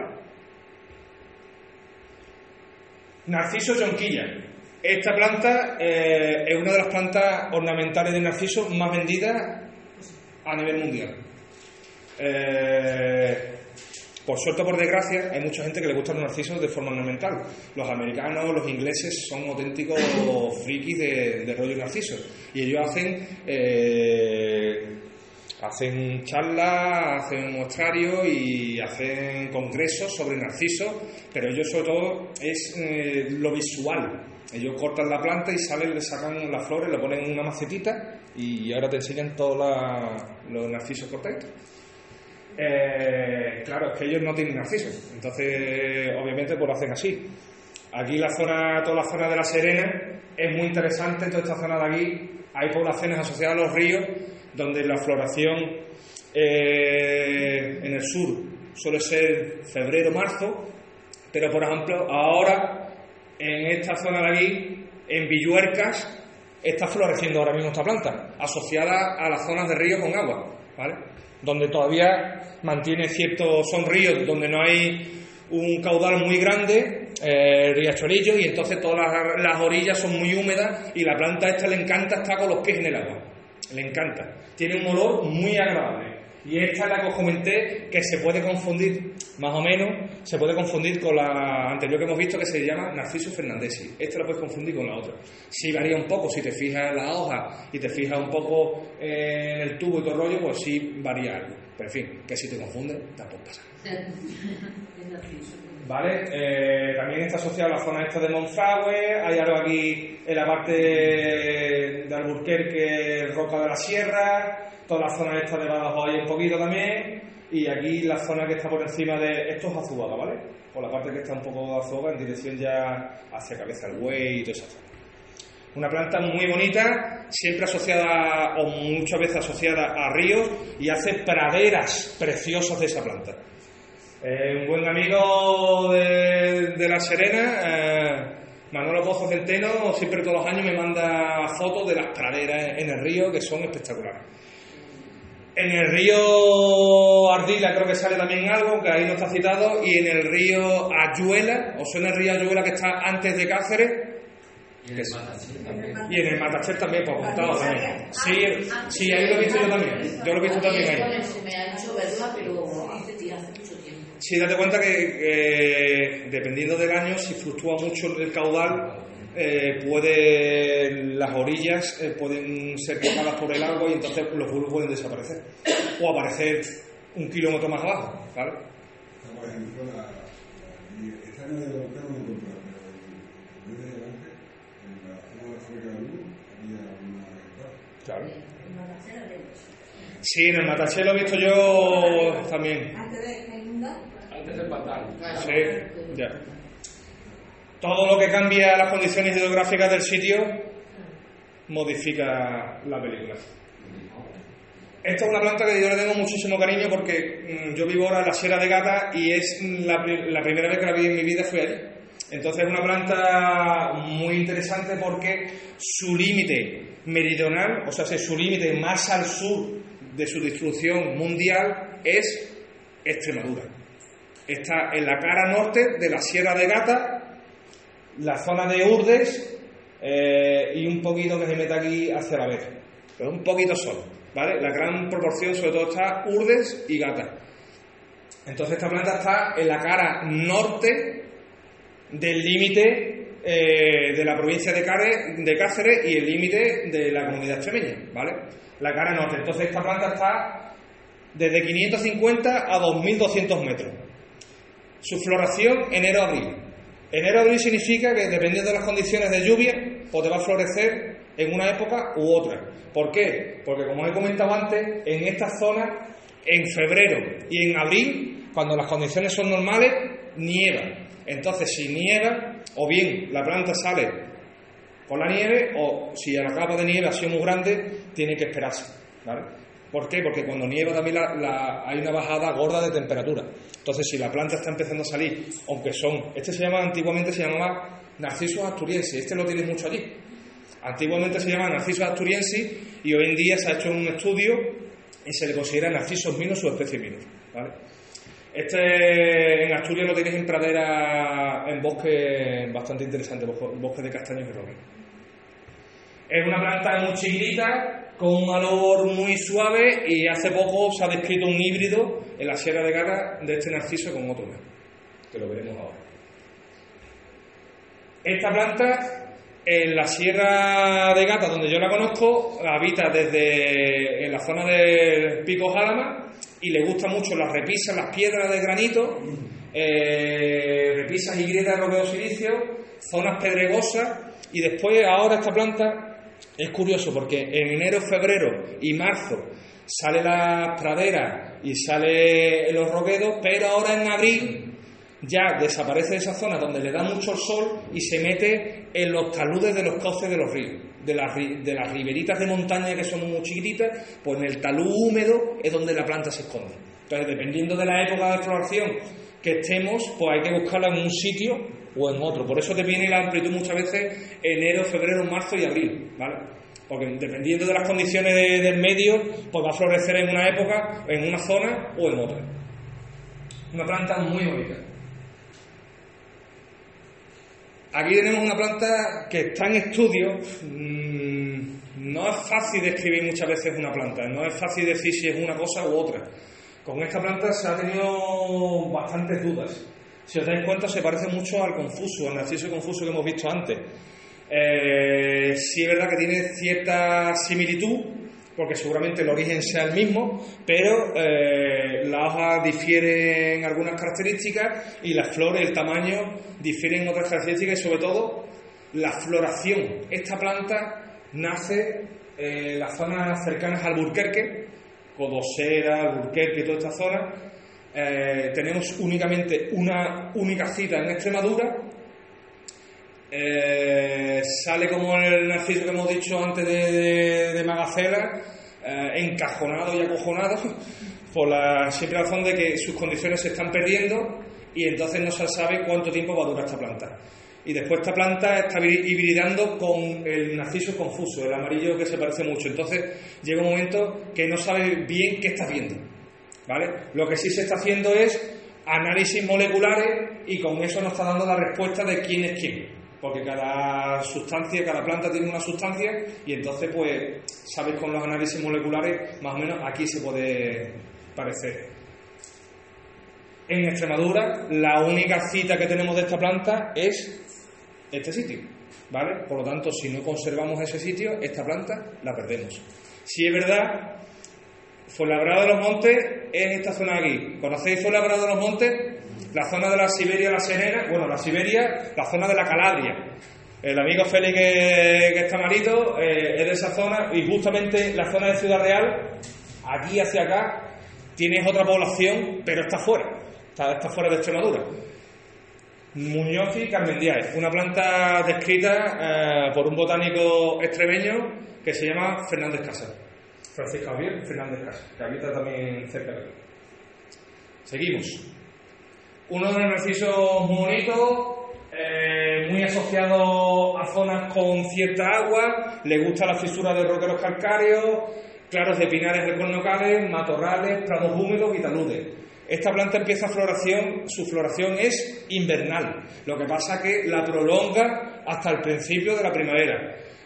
A esta planta lo llaman meao de zorra. Por lo tanto tiene un olor un poco... A mí me gusta. Yo soy de Huelva, soy el típico que a mí me gusta el olor a celulosa, que es cuando pasaba por aquí. Este olor a mí me, a mí me agrada. Hay gente que le puede resultar curioso o desagradable. No todos los ejemplares huelen. Hay ejemplares que huelen más, hay ejemplares que huelen menos y hay ejemplares que no huelen. Pero sí es verdad que es una planta con un olor ciertamente característico. Muy blanca, muy bonita, con un montón de flores en la misma mata y entonces es una planta bastante llamativa. Su floración es de diciembre a abril, depende de las condiciones del agua del otoño. ¿Vale? Del otoño. ¿Por qué? Que diciembre no es otoño, si no llueve en el otoño, ese bulbo no se desarrolla, no coge la energía suficiente para poder desarrollar eh, toda la parte floral. Por eso es importante no solo que te diga diciembre y abril, que es la época de floración, tiene que coger las condiciones idóneas antes de diciembre y abril para poder florecer entre diciembre y abril. Si las condiciones no son idóneas, la planta no tira para adelante, obviamente. ¿Vale? Mea de zorra, muy característica y muy bonita. Si es verdad que no se ha descrito por ahora o no se ha encontrado en Extremadura. Todos estos datos están sacados a través de gente que ha ido al campo. No quiere decir que en algún puntito de lo que estáis viendo que no está aparezca. Nosotros, por desgracia, no hemos podido ver cada milímetro de cada cuadrícula de Extremadura, que es inmensa. Dar cuenta que Extremadura, para el que no lo conozca, Extremadura tiene aquí, eh, tiene toda la zona aquí pega con Huelva, con Sevilla y con Córdoba. Huelva, Sevilla y Córdoba son provincias bastante anchas. Después tiene todo el lateral izquierdo Portugal. Y después de arriba tiene parte de Castilla. Entonces es imposible, o por lo menos para nosotros que somos, eh, trabajamos en otras cosas, tener cada punto muestreado. Por lo tanto, muchas veces en estas charlas que se dan, me dice, ah, pues mi pueblo en Cedillo sale esta, pone, vale, pues yo todo eso lo apunto y si tenemos la gran suerte de poder sacar una revisión de esta guía, pues todos esos datos yo me pondría en contacto con la persona, cualquiera de nosotros nos ponemos en contacto con la persona que nos dé los datos y encantado. Porque todo esto al final es ciencia ciudadana. Esto es una labor para todos. Es, para concienciar y conservar estas plantas. Estas plantas, los narcisos, las orquídeas, todo. ¿Vale? Intentar conservar de la mejor manera el campo. Que por eso se dan estas charlas. Narciso rupícola. Pues esta planta es muy bonita, bastante común en Extremadura, en las zonas donde lo hay, hay bastante. Aquí tenemos la zona. Este punto, Gerardo. Venga. ¿No lo tienes muy claro? No, María está más arriba. bien, bien, bien. Ah, perdón. No. Eso es zafra. Eso es zafra. En zafra tenemos la población extremeña más sureña del narciso rupícola. Y sale en la zona de. de zafra. Tampoco hace falta saber más. Habitan, habitan repisas y grietas de roque de silicio, zonas pedregosas. Y su floración, como hemos dicho antes, depende también del agua, del agua de- del invierno. Si florece, es curioso, esta planta sale justamente con una que hemos visto al principio, que será el coronatus, de color amarilleta vainilla. Los dos salen en la misma roca, en la misma repisa cuarcítica. Dependiendo del año, uno sale antes, otro sale después. Pero hay una diferencia más o menos entre 15 y 20 días entre uno y otro. Además yo he vivido en Zafra 5 años y cada año te lo grababa. 15 o 20 días después de la floración de uno salía el otro. Y a los 15 días empiezan a desaparecer los parentales y sale el híbrido. El híbrido normalmente sale después de los parentales. ¿Vale? Es una planta olorosa, bonita, sale una, una flor, normalmente es complejo ver de los rupícolas que salgan de un mismo capo, de un mismo tallo, salgan varias flores. De este normalmente tiene una característica que sale una flor, ¿vale? De otras plantas, como hemos visto antes, el papirazo pueden salir hasta 15 de una misma planta. Sin embargo, de esta normalmente es monofloral, una flor, una planta. ¿vale? Es una de las características que tiene este narciso. Y de cada bulbo es un escapulón. De un escapo.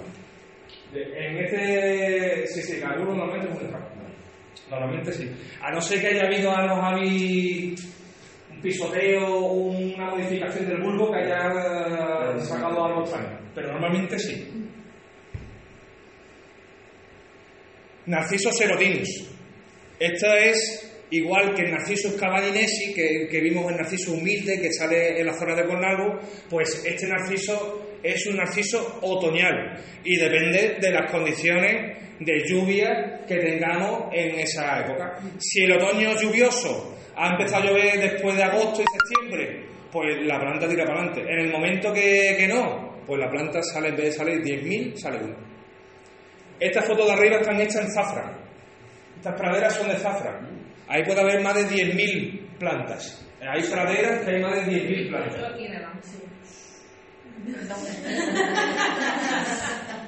Eh, entonces, estas, estas plantas muchas veces, dependiendo de las condiciones, como he dicho, pues podemos ver auténticas praderas. Es una maravilla. Lo que sí es verdad que si veis este esta planta, igual que el narciso caballinense y el humilde, son plantas muy chiquititas y eh, no es el mismo insecto que poliniza esta planta que la que poliniza el confuso, que cabe la mariposa aterrizando. Sin embargo, esto es muy chiquitito. Entonces, cada una tiene sus características y entonces tiene su polinizador que lo va a polinizar de una manera u otra. Ana, controlame la hora, que yo no me pongo a hablar. ¿Vamos bien? Venga, vamos a darle cañita. Narciso taceta es una especie ornamental que se ha asilvestrado. ¿Vale? Esta planta, como hemos dicho que la gran mayoría de los narcisos son ibéricos, parte son del Mediterráneo, puesta del Mediterráneo pegando hacia Grecia. Esta planta es de Creta, de Grecia, de forma original. Lo que pasa es que es una planta muy bonita y a lo largo del tiempo, pues es la típica planta de narciso que tenemos en casa. Es la más vendida de los narcisos. ¿Vale? Por lo tanto, es una planta en Extremadura es una planta asilvestrada, ¿vale? Viene de un medio natural diferente al nuestro, lo que pasa es que la planta se ha acoplado perfectamente a nosotros.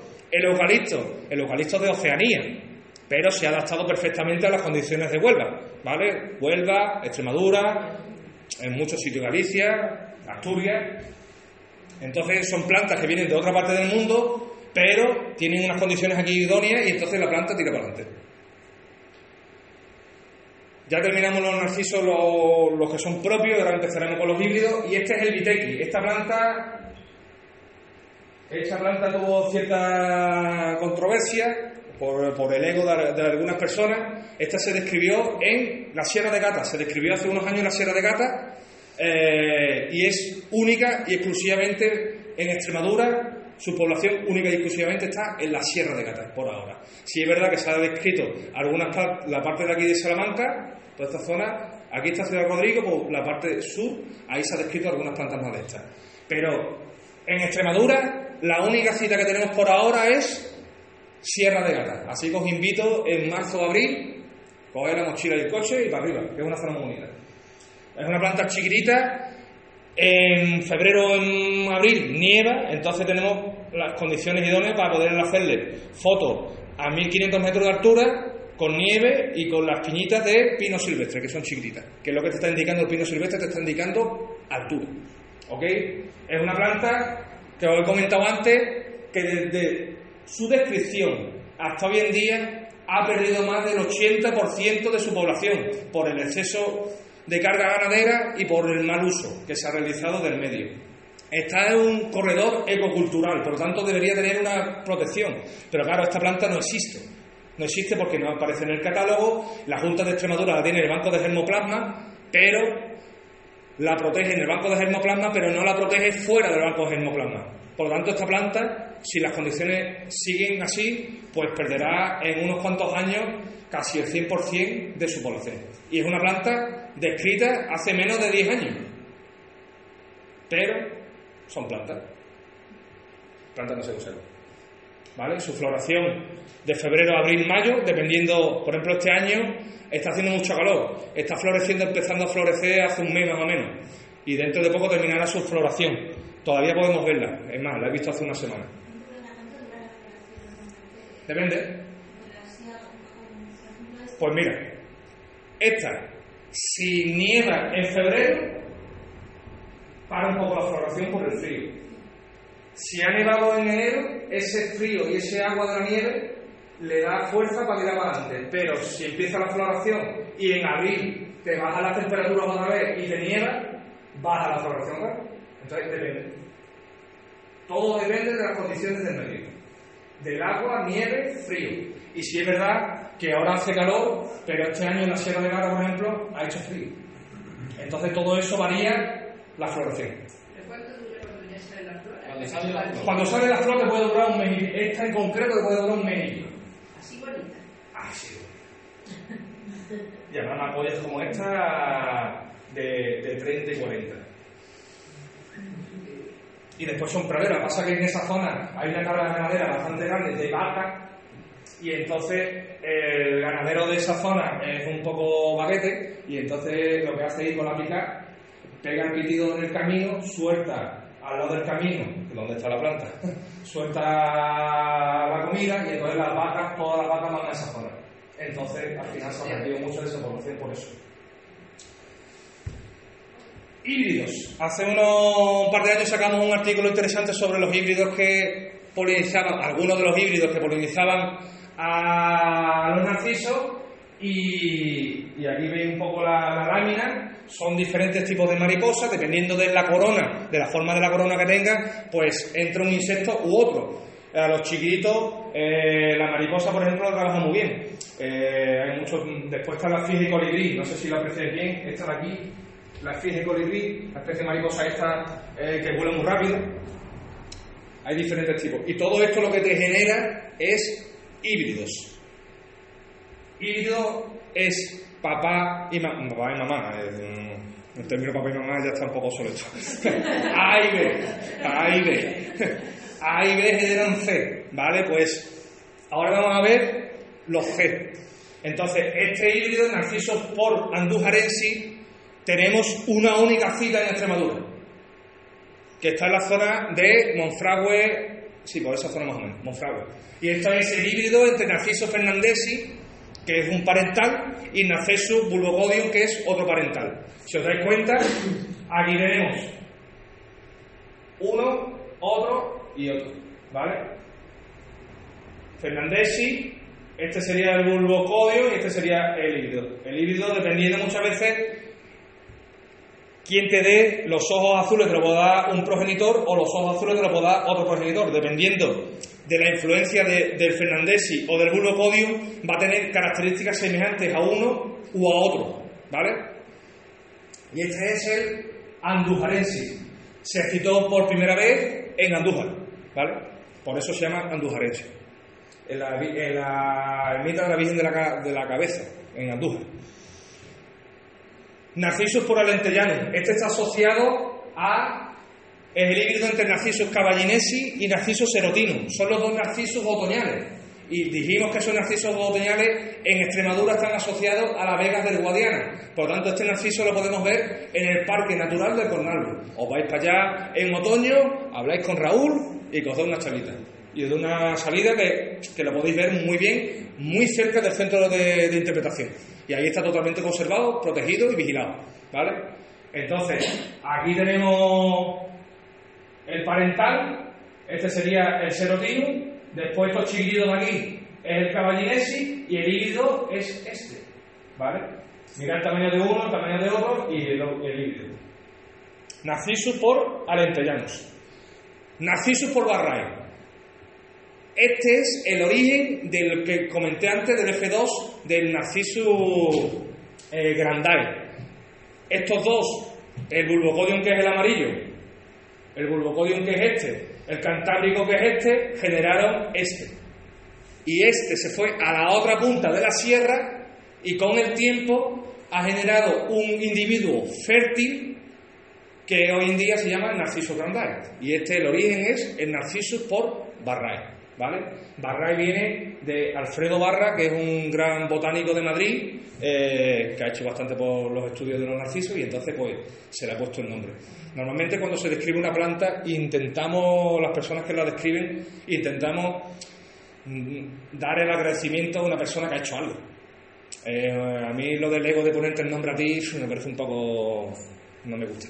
Sí me gusta eh, agradecer a la gente que ha hecho durante gran parte de su vida y si, y si es antes de su muerte, mejor que mejor.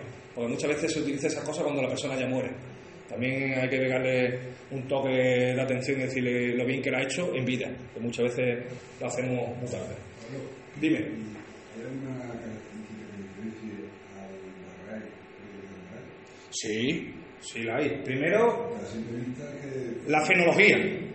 La fenología, este te está floreciendo en abril y el otro te está floreciendo en noviembre. La orientación y, la- y el hábitat donde está viviendo, aunque es la misma sierra, las condiciones son diferentes. Las caras son diferentes, no es lo mismo cara sur que cara norte, cara oeste. Y después también eh, las características, el, el barrae ha generado características parecidas entre el padre y la madre, A y B, eh, pero el otro difiere un poco.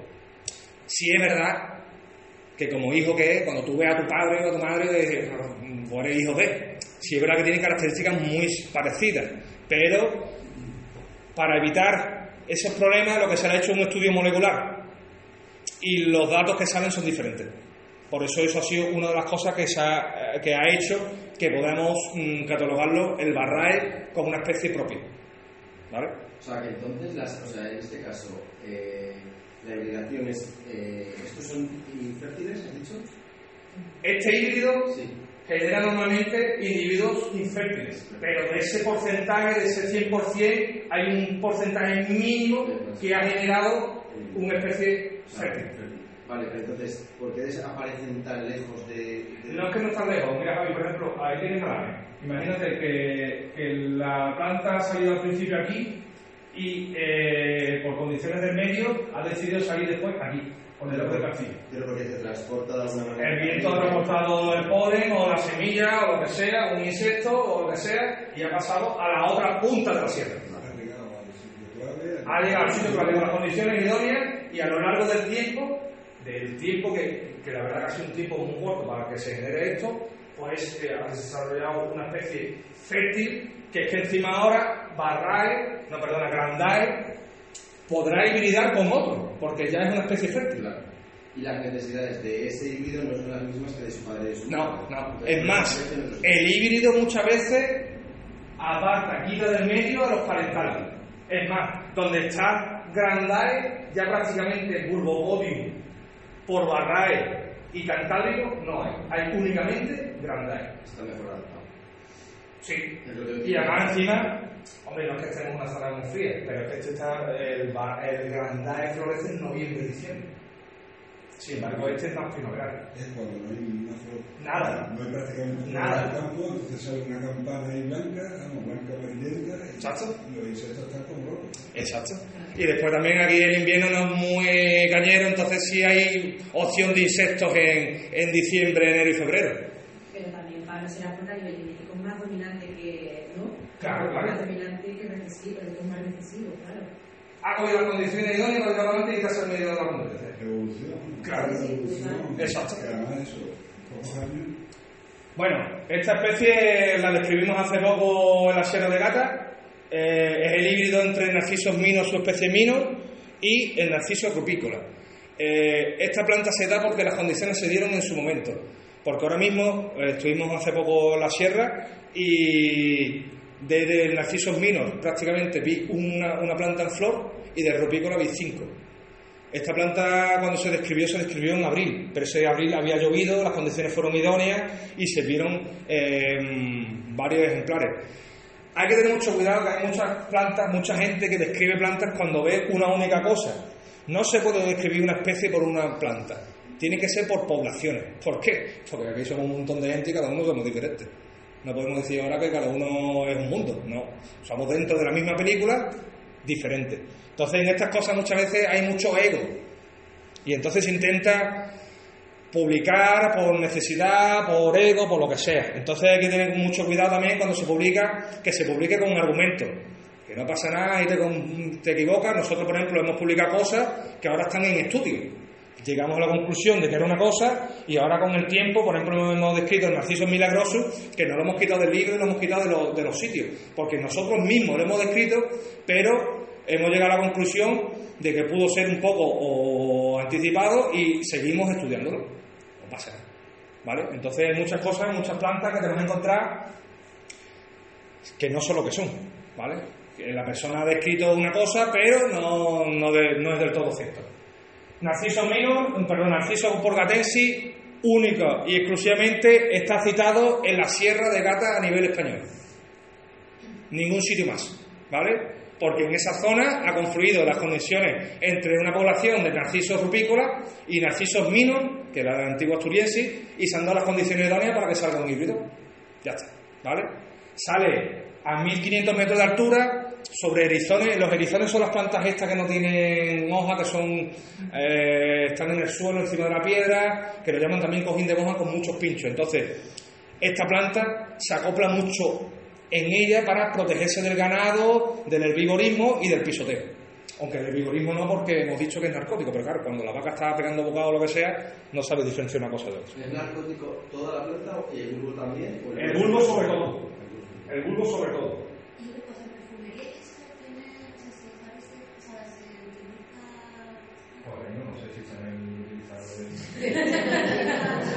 Sale el número cien. ¿Os lo voy a mirar? Pues seguramente sí, porque la verdad que tiene un olor bastante agradable, pero no sé si algún perfume coge esencia de narciso.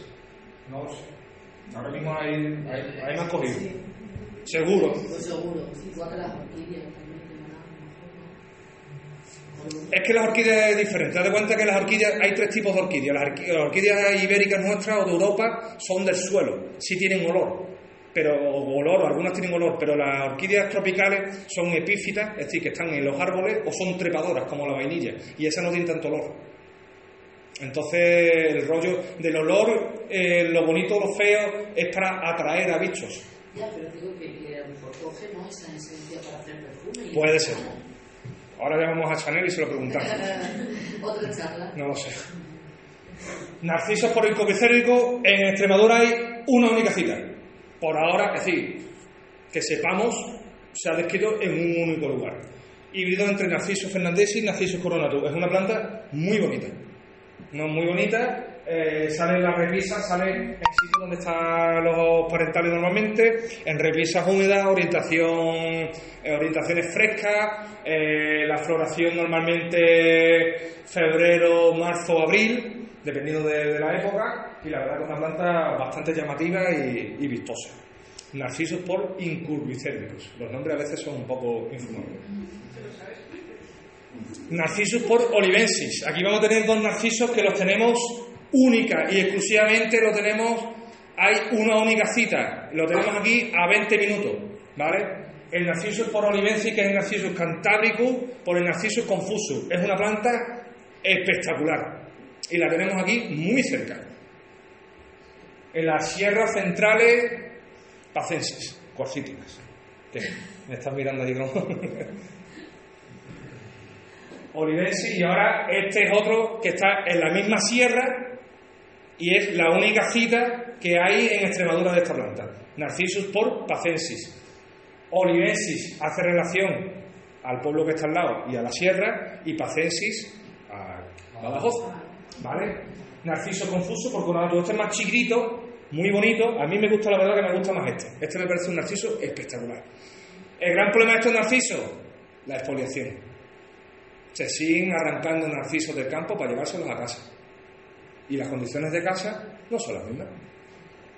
Es más, conozco mucha gente que tiene más, más plantas protegidas en casa que las que hay en el campo. ¿Vale?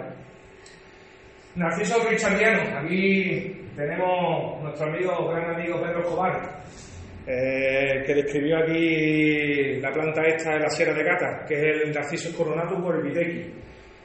Aquí tenemos el Vitequi, este es el híbrido, aquí tenemos el otro, y ahora aquí tenemos un parental, que es el coronatus, y aquí tenemos el híbrido. ¿Vale? Entonces cuando este hibrida con este, genera esto, esto, esto y esto. ¿Vale? Color vanilla clarito, color amarillo más fuerte, lo que genera muchas veces, además de la, forma, la tipología que pueda tener la flor, es la pigmentación. Blanco con amarillo, ¿Vale? Este sería por Richardianus.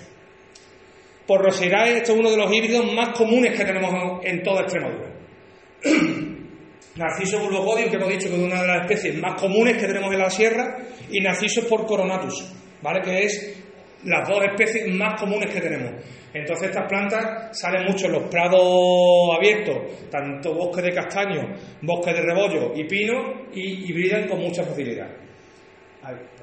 Aquí tenemos este es un parental, este es otro parental y este es el híbrido, ¿vale? El híbrido es este, el híbrido es este, si os dais cuenta, este es el bulbocodium y este es el, eh, el híbrido. Narcissus por. Perdona, esta planta la describió dos botánicos de renombre que tenemos en Extremadura, eh, Francisco Javier Fernández Casa y José Luis Pérez. Esta planta fue descrita en el setenta y pico. Esta es una planta que tenemos mucho cariño, la encontré en Zafra y es la única cita que tenemos en Extremadura de esta planta. Se han dado las condiciones y hay dos, dos plantas A y B que salen en unas repisas en Zafra y ha salido este híbrido. Hay única, únicamente se ha descrito por ahora una macolla.